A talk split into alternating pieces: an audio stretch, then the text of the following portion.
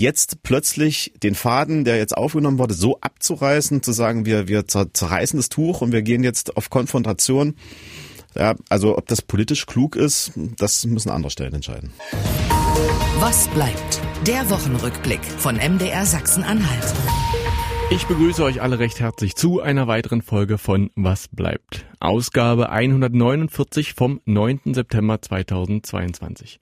Mein Name ist Julian Bremer und schön, dass ihr wieder mit dabei seid und uns euer Gehör und auch euer Vertrauen schenkt. Einmal mehr wollen wir hier die abgelaufene Woche zusammenfegen und klären, was davon übrig bleibt. Uns ist wichtig dabei euch ein paar Hintergründe und Einschätzungen mitzugeben, damit ihr euch selbst ein ganz eigenes Bild von der jeweiligen Situation, von dem Thema, von der Lage machen könnt. Und wenn wir hier normalerweise immer zwei Themen besprechen, bleibt's auch in dieser Woche monothematisch. Und damit springen wir auch direkt rein ins Thema. Wir beginnen mal mit etwas Ungewöhnlichen in diesen Zeiten, nämlich mit einer guten Nachricht. Der Waldbrand im Harz ist unter Kontrolle. Seit dem letzten Wochenende brannte es unterhalb des Borkens, und insgesamt eine Fläche von etwa 160 Hektar fiel den Flammen zum Opfer. Im Zuge dieses Waldbrands flammte auch eine alte Diskussion wieder auf, nämlich die um das Totholz in den Wäldern des Harzes.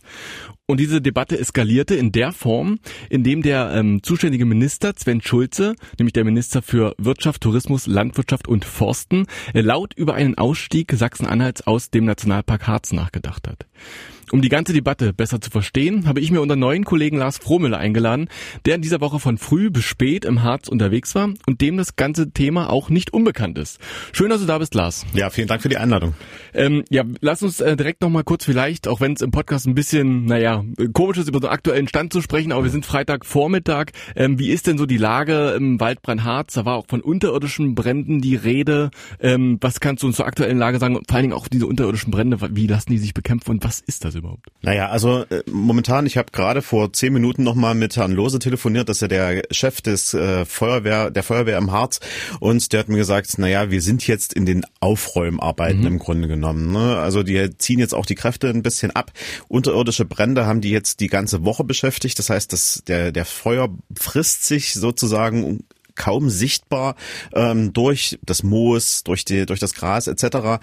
und ähm, ist dann am Ende nur über Luftaufnahmen zu entdecken. Mhm. Das Problem hat man ja zum Beispiel, wenn ich mich erinnere, am Dienstag, da hieß es, wir haben es im Griff, es ist alles okay, ja. das war der Stand vom Morgen und dann kam Herr Lose zu mir an und sagte, naja, Fromler, wir haben jetzt ein kleines Problem, wir haben gerade Luftaufnahmen uns angesehen, das frisst sich immer weiter durch, wir müssen jetzt nochmal richtig angreifen und dann müssen die Feuerwehrleute los, nehmen die Spitzhacke in die Hand und graben da händisch händisch äh, die, den Hang auf, den Wald auf, um dann äh, zu entdecken, ah, okay, da hat's gebrannt, da kokelt's ein bisschen, da müssen wir jetzt löschen. Wow, das war mir so gar nicht klar, das war ein interessanter Einblick nochmal. Ähm, ich habe gesagt, du warst viel unterwegs diese Woche, äh, 160 Hektar, äh, ist das Brandgebiet, äh, wird beziffert. Sind denn, kann man die Ausmaße, du hast gerade von den Aufräumarbeiten gesprochen, kann man die Ausmaße schon abschätzen und wie sieht's da aus? Wie ist der Eindruck, wenn man da vor Ort ist? Also man sieht gar nicht so viel, wenn man fort ist. Das ist das eigentliche Problem, weil der Brand ist mitten im Hang, mitten im Harz, relativ mhm. weit oben. Okay. Äh, man sieht immer die großen Militärmaschinen oder die Maschinen der Bundeswehr, die Hubschrauber, die dann über den Harz fliegen, das Wasser ablassen und dann sieht man die Dampfschwaden, die Rauchschwaden sind es ja gar nicht mehr, die dann aufsteigen. Ähm, das kann man sich ein bisschen vorstellen wie der Aufguss in der Sauna. Also anders kann ich es jetzt auch nicht beschreiben, aber es ist genau das Bild, was man dann sieht. Es steigt eine große Dampfschwade auf und dann kühlt sich das langsam langsam wieder runter. Aber den eigentlichen Brand so dicht dran sind wir gar nicht gekommen. Die Feuerwehrleute selbst haben ja eh auch Probleme daran mhm. zu kommen. Und wir wollen natürlich auch die Löscharbeiten auch nicht behindern. Ja, ähm, genau. Wie die Feuerwehrarbeiter da Probleme haben, darauf kommen wir später noch zu sprechen. Mhm. Da ist auch das Totholz spielt da eine Rolle. Äh, bevor wir darauf zu sprechen kommen, noch eine letzte Frage zu dem Brand an sich. Ähm, ist denn schon irgendwas über die Ursache bekannt? Ähm, immer wieder wird die Harzer Schmalspurbahn genannt. Ähm, was ist denn da zu diesem aktuellen Brand zu sagen? Also es gibt noch keine Brandursachenermittlung Ermittlung. Die Polizei geht da erst, nachdem alles abgelöscht ist, vor Ort rein, guckt sich das an. Beim letzten Mal war das LKA vor Ort. Da war ja auch eine Brandstiftung im Raum. Also ob es jemand gibt, der vielleicht mit einem Benzinkanister mhm. äh, durch die Gegend läuft, das anzündet, weil die zur Totholzdebatte kommen wir ja gleich nochmal. So große Holzstämme, die brennen nicht von allein. Jeder, der einen Grill hat, einen Kamin hat, irgendetwas, wo man mit Feuerholz umgeht, weiß, wenn ich das Feuerzeug dran halte, da passiert erstmal gar nichts, sondern ich brauche einen Anzünder, einen Zunder, das ist trockenes Gras oder Moos in dem Fall. Und dann geht erst richtig ein großer Brand los. Und mhm. das ist genau diese Diskussion, die wir jetzt haben. Da gehen wir nachher vielleicht nochmal im Detail drauf ein.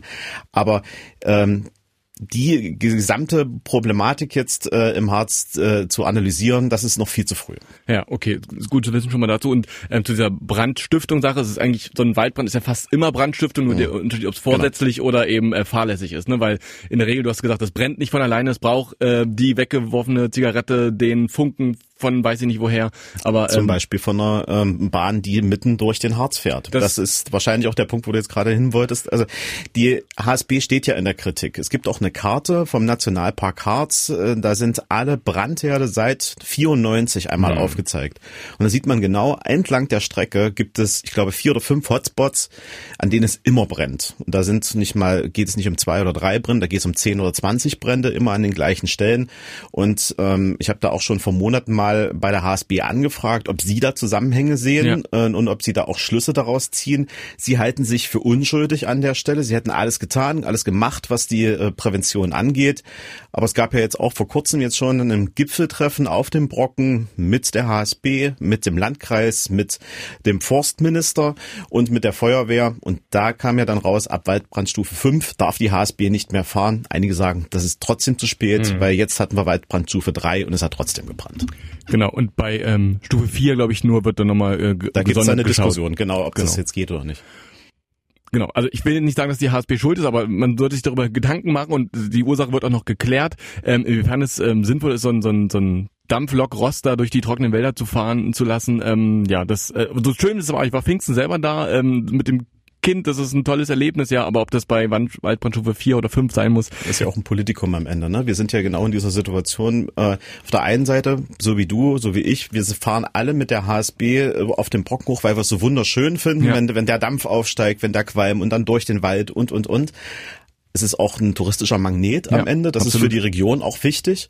Aber auf der anderen Seite kann es halt, und das sagen die Feuerwehrleute mir auch immer wieder, nicht sein, dass wir da mit einer Fackel quasi in den trockensten Monaten durch den Wald fahren. Ja, das trifft glaube ich ganz gut. Und äh, dann da leidet dann auch der Tourismus runter, wenn da nur noch abgestorbene Wälder äh, zu finden sind. Die gibt's da schon leider genug zu sehen.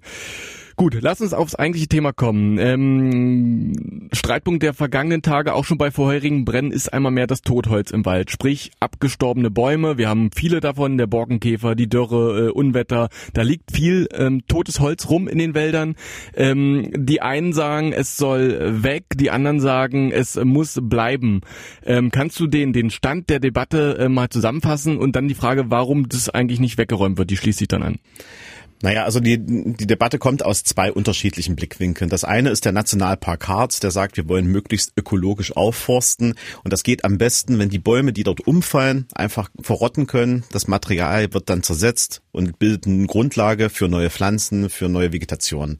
Auf der anderen Seite gibt es die ähm, aus dem Landkreis oder aus der Feuerwehr kommende Diskussion, Klar wollen wir den äh, Nationalpark Harz unterstützen, dass es wieder gut wächst, aber auf der anderen Seite brauchen wir auch eine Wegemöglichkeit, wenn die Feuerwehr durchkommt. Die Wagen sind relativ breit.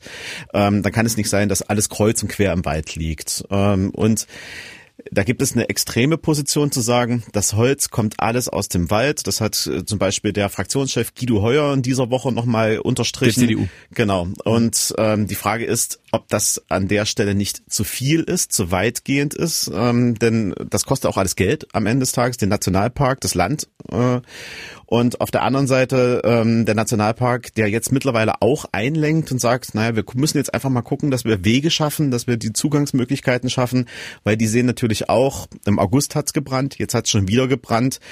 Wir wissen nicht, wie die nächsten Wochen werden, ob das vielleicht doch noch mal ein bisschen wärmer wird oder zumindestens die Trockenheit bleibt und vielleicht der nächste Brand vor der Tür steht. Und das ist natürlich äh, in der Totholzdebatte halt äh, der, der ich sag mal, der Kernpunkt, um den es sich immer wieder dreht. Ja, und ich habe auch gelesen, äh, dass äh, das gar nicht so, also es wird auch immer gesagt, dass Totholz ist wie funktioniert auch wie so ein Zunder, wie so ein Brandbeschleuniger. Das ist aber durchaus umstritten, ne? Da habe ich heute Morgen auch nochmal extra mit der Feuerwehr nochmal gesprochen, weil genau diese Debatte immer wieder auch aus dem Landkreis beispielsweise geführt wird. Ich habe Herrn Balzerowski auch darauf nochmal explizit angesprochen und sage, ähm, Holz an sich, wenn es knorrtrocken ist, brennt erstmal nicht von alleine. Also man braucht immer einen Zunder, einen Anzünder. Ich habe das Beispiel mit dem Kamin gerade auch ja. schon gebracht und das sagte mir heute auch nochmal die Feuerwehr, das ist nicht so einfach. Das eigentliche Problem dahinter ist, dass diese Massen an Holz da im Wald sind. Und wenn es einmal brennt, sich es dann durch mhm. zündet und immer wieder weiter trägt mhm. und, und, und. Und das könnte man natürlich mit einer vernünftigen Strategie, wie das Holz verteilt wird im Wald, aufgestapelt wird und dass man eben genau sieht, dass sich eben nicht wie eine Kette durch den Wald zieht, sondern vielleicht an bestimmten Punkten nur gelagert wird, äh, durchaus in den Griff bekommen. Hm. Sprich also selbst die Feuerwehr, die vor Ort am Einsatz ist, die da wirklich den Kopf hinhalten, Leib und Leben riskieren, das muss man ja wirklich mal so sagen. Es gab ja auch einen Verletzten äh, bei den äh, Rettungsarbeiten. Ähm, selbst die sind gar nicht so auf dieser radikalen Position wie alles muss raus, wie wir es von dem CDU-Fraktionsvorsitzenden gehört haben. Das Problem ist ja, dass die natürlich äh, versuchen, auch mit dem Nationalpark ja. eine Lösung zu finden. Und die wissen auch, es kostet richtig Geld. Wenn wir das so machen, äh, wie Guido Heuer das gefordert hat, dann reden wir da über Millionen, die da angewendet werden müssen, um das Holz klein zu sägen, herauszutransportieren etc. Das ist mhm. einfach eine Riesensumme, das kann der Nationalpark nicht stemmen. Mhm. Aber was sie hinbekommen könnten, sind Wege zu schaffen, vielleicht muss man dann auch über Schotterwege sprechen, weil gerade die Feuerwehr hat auch das Problem, dass der Boden sehr weich äh, und sehr, sehr schwierig zu befahren ist. Und dann muss natürlich auch eine, eine Möglichkeit geschaffen werden, mit den großen, schweren Maschinen dann auch ranzukommen. Denn auch die Wasserversorgung beispielsweise, sagt mir die Feuerwehrleute immer wieder, ist ein Riesenproblem. Jetzt zuletzt haben wir das mit Hubschraubern hochgefahren. Mhm. Das kostet richtig. Ein Einsatztag ähm, hat jetzt im Waldbrand äh, 800.000 Euro okay. gekostet. Also von daher wissen wir, wenn das jetzt äh, eine ganze Woche brennt, da reden wir über richtig viel Geld.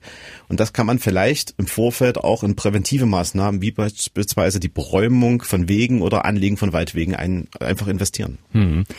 Jetzt ist es ja nicht so, diese ganze Debatte ist nicht neu. Ähm, du hast dieses Gipfeltreffen, was es da schon gab, angesprochen. Ähm, man hat sich da auch schon mit dem Nationalpark Harz ja auch ähm, schon auf Maßnahmen geeinigt. Was ist denn jetzt der letzte Stand der Dinge gewesen zu dieser Totholzdebatte? Worauf hat sich der Nationalpark, der ja vor allen Dingen darauf bedacht ist, das ökologisch wieder aufzuforsten, dafür ist das Totholz wichtig, du hast es gesagt. Wo gab es da jetzt denn Kompromisslösungen? Was waren da jetzt so die Vorschläge, die im Raum waren? Ja, das Einlenken war auf jeden Fall schon in dem Bereich Wege zu schaffen, sich also Strecken zu schaffen, wo die Feuerwehr durch kann. Aber auch da gibt es dann so kleine Pitessen so am Rande, so Diskussionen. Beispielsweise sagte die Feuerwehr, wir müssen jederzeit die Möglichkeit haben, den Wald zu befahren, auch mal zu trainieren, auch mal Leute reinzuschicken, damit die die Strecken erkunden. Mhm. Ich bin mhm. selber mit den Feuerwehrleuten jetzt unterwegs gewesen, aus Goslar beispielsweise. Wenn da einmal das Team wechselt über den Tag hinweg, dann verfahren die sich da einfach, ja. weil es ist halt, überall stehen die gleichen Bäume, ja. äh, in, überall sieht es ungefähr ähnlich aus. Und wenn man dann sich da im Wald nicht vernünftig orientieren kann, weil man die die, Regionen gar nicht kennt, weil man gar nicht trainieren konnte, dann wird das schwierig. Und da sagte der Nationalpark, das könnt ihr machen, aber stellt bitte Anträge vorher rechtzeitig. Mhm. Das heißt aber teilweise vier Wochen Vorlauf. Ähm, da haben die Feuerwehrleute gesagt, das ist uns alles viel zu lang, weil wir sind hier ehrenamtlich unterwegs und wenn wir jetzt ein Team zusammen haben, die vielleicht am Wochenende mal Zeit haben, dann wollen wir da schnell rein und wollen schnell mit denen trainieren. Und da sind, glaube ich, auch noch ganz viele Abstimmungsprozesse, die im Hintergrund noch laufen müssen, damit eben genau sowas ein bisschen mehr ineinander greift und nicht so gegeneinander arbeitet, wie wir es jetzt gerade erleben. Okay. Also sprich, es gab dann die, die, die Lösung so, ihr könnt rein, aber halt mit einer gewissen Bürokratie verbunden, mhm. Vorlauf verbunden, das geht äh, seitens der Feuerwehr nicht, okay. Jetzt könnte man meinen, jetzt hab, ich habe eingangs schon Sven Schulze erwähnt, äh, der Minister könnte man meinen, dem dem reicht's, er hat jetzt ein Machtwort gesprochen, zumindest wenn man es ganz vereinfacht, äh, so so kam es zumindest bei mir an. Ähm, er hat nämlich in den Raum gestellt, also auch dieses Totholz muss vermehrt beräumt werden und hat in den Raum gestellt, ähm, zur Not müsse man eben den Nationalpark Harz verlassen, also das Land Sachsen-Anhalt müsse diesen ähm, Nationalpark Harz verlassen. Was erhofft er sich denn eigentlich von dieser von diesem Gedanken, sage ich mal? Mehr war es ja erstmal noch nicht. Also ich glaube, das ist ein politisches Säbelrasseln, was wir jetzt hier erleben. Der Nationalpark hat seine klare Position zum Thema Totholz und die verteidigt er auch. Und auf der anderen Seite haben wir das, ähm, die Landesregierung äh, beziehungsweise hier den Minister, der ähm, bestimmte Forderung durchdrücken möchte. Mhm. Und er ist jetzt ähm, auf die Idee gekommen, die Ultima Ratio zu ziehen. Also wir, wir steigen aus dem Nationalpark aus. Da habe ich mich natürlich mit dem Chef des Nationalparks, äh, Roland Peach, auch drüber unterhalten und äh, der sagt, also im Zweifel können wir das natürlich machen. Das ist also wir wir sind ja im Prinzip nur Dienstleister äh, für die Region. Aber man muss sich natürlich auch immer bewusst sein, was damit dranhängt. Ne? Das ist ein Naturschutzgebiet, da hängen auch Fördermittel mit dran, EU-weit. Ähm, dann dann gibt es ein wirklich schönes, ausgebautes Streckennetz an Wanderwegen, das auch von dem Nationalpark betreut mhm. wird, das man auch gerne nutzt, das auch der Landkreis gerne vermarktet. Das würde dann auch wegfallen. Also die Pflege, die müsste dann auch in kommunale oder in Landeshand gehen. Muss man sich auch überlegen, ob man das ja. möchte. Und äh, am Ende sitzt auch die Verwaltung des Nationalparks auch noch in Wernigerode. Da ist also ein riesen Gebäudekomplex mit Mitarbeitern etc. Die Frage steht dann im Raum, wohin damit? Ziehen die dann um? Gehen die nach Niedersachsen? Weil die Niedersachsen sich natürlich momentan noch hinter ihren Nationalpark stellen und den auch gerne nutzen. Und wer zahlt das dann einfach, diesen Umzug? Ist das dann, weil Sachsen-Anhalt das auflöst, auch eine Aufgabe von Sachsen-Anhalt, diese Kosten zu übernehmen, ja. etc.? All diese Fragen, die sind offen, die sind ungeklärt. Übrigens, ähm, ich habe auch mal das Ohr in das Ministerium hineingehalten. Auch im Ministerium hat man dem Minister gesagt, das geht alles gar nicht so einfach, wie Sie sich das vorstellen. Der Vertrag ist ein Staatsvertrag, mhm. der ist ähm, 2006 vom Ministerpräsidenten Wolfgang Böhmer unterzeichnet worden, ebenfalls CDU. Und ähm, der sagt aus, Sechs Monate zum Jahresende kann man kündigen die Frist ist vorbei. Das heißt, frühestens 2023 könnte man überhaupt aus diesem Vertrag also raus. Ende, Ende 23 dann, ne? Ende 23, mhm. genau, könnte man aus dem Vertrag heraus. Und dann aber auch, und das sagten die Mitarbeiter im Ministerium auch ihrem Minister, mit all dem, was da hinten dran steht, also sprich die Fördermittel, die vielleicht zurückgezahlt werden müssen, ähm, die ähm, alles, was am Nationalpark, zum Beispiel das grüne Band mit dranhängt, ja. all das müsste man dann klären, ob das jetzt in eine andere Gesellschaft überführt wird oder ob die EU dann im Zweifelsfalle sogar sagt, da stehen nicht mehr die Grundvoraussetzungen da, es müssen Fördermittel zurückgezahlt mhm. werden. Jetzt haben wir ganz viele, ähm, sag ich mal, negative Aspekte von diesem Vorschlag äh, gehört. Aber was, was erhofft er sich denn davon? Was wäre denn der Vorteil, den äh, der Minister da sehen könnte? Also, dass man einfach selbstbestimmt sagen kann, wir räumen das genau. Zeug jetzt raus. Das ist im Grunde auch der einzige Vorteil, der da wirklich äh, im Raum steht. Man hätte die freie Hand. Es gäbe halt keine äh, Restriktionen mehr durch Umweltschutz etc. pp. Aber das heißt halt auch, die Kosten sind auch äh, beim Ministerium und ich weiß auch nicht, äh, ob das auch an der Stelle zu Ende gedacht ist, weil auch dann würden horrende Summen auf das Land zukommen, um dieses, dieses Holz aus dem Wald zu holen. Und mhm. wir wissen ja, wie die Haushaltslage gerade aktuell ist. Wir haben noch ein Corona-Paket, was noch vor der Tür steht. Also es gibt relativ viele Kosten, die jetzt erstmal anlaufen und das wäre dann noch zusätzlich on top. Mhm. Hast du eine Idee? Also ist es eben, weil weil ähm, der Minister irgendwie genervt ist von dieser Debatte? Also warum bringt er jetzt diese Schärfe so rein nach diesem Brand? Ähm, das ist ja doch war ja doch überraschend, äh, in welchem klaren Ton er sich da jetzt sage ich mal positioniert hat. Ähm, hast du eine Idee, was dahinter stecken könnte? Also wir haben uns insgesamt alle ein bisschen über äh, diese diesen Vorschlag gewundert. Wie gesagt, auch im eigenen Haus äh, ja. gibt's ja da eine Verwunderung dazu.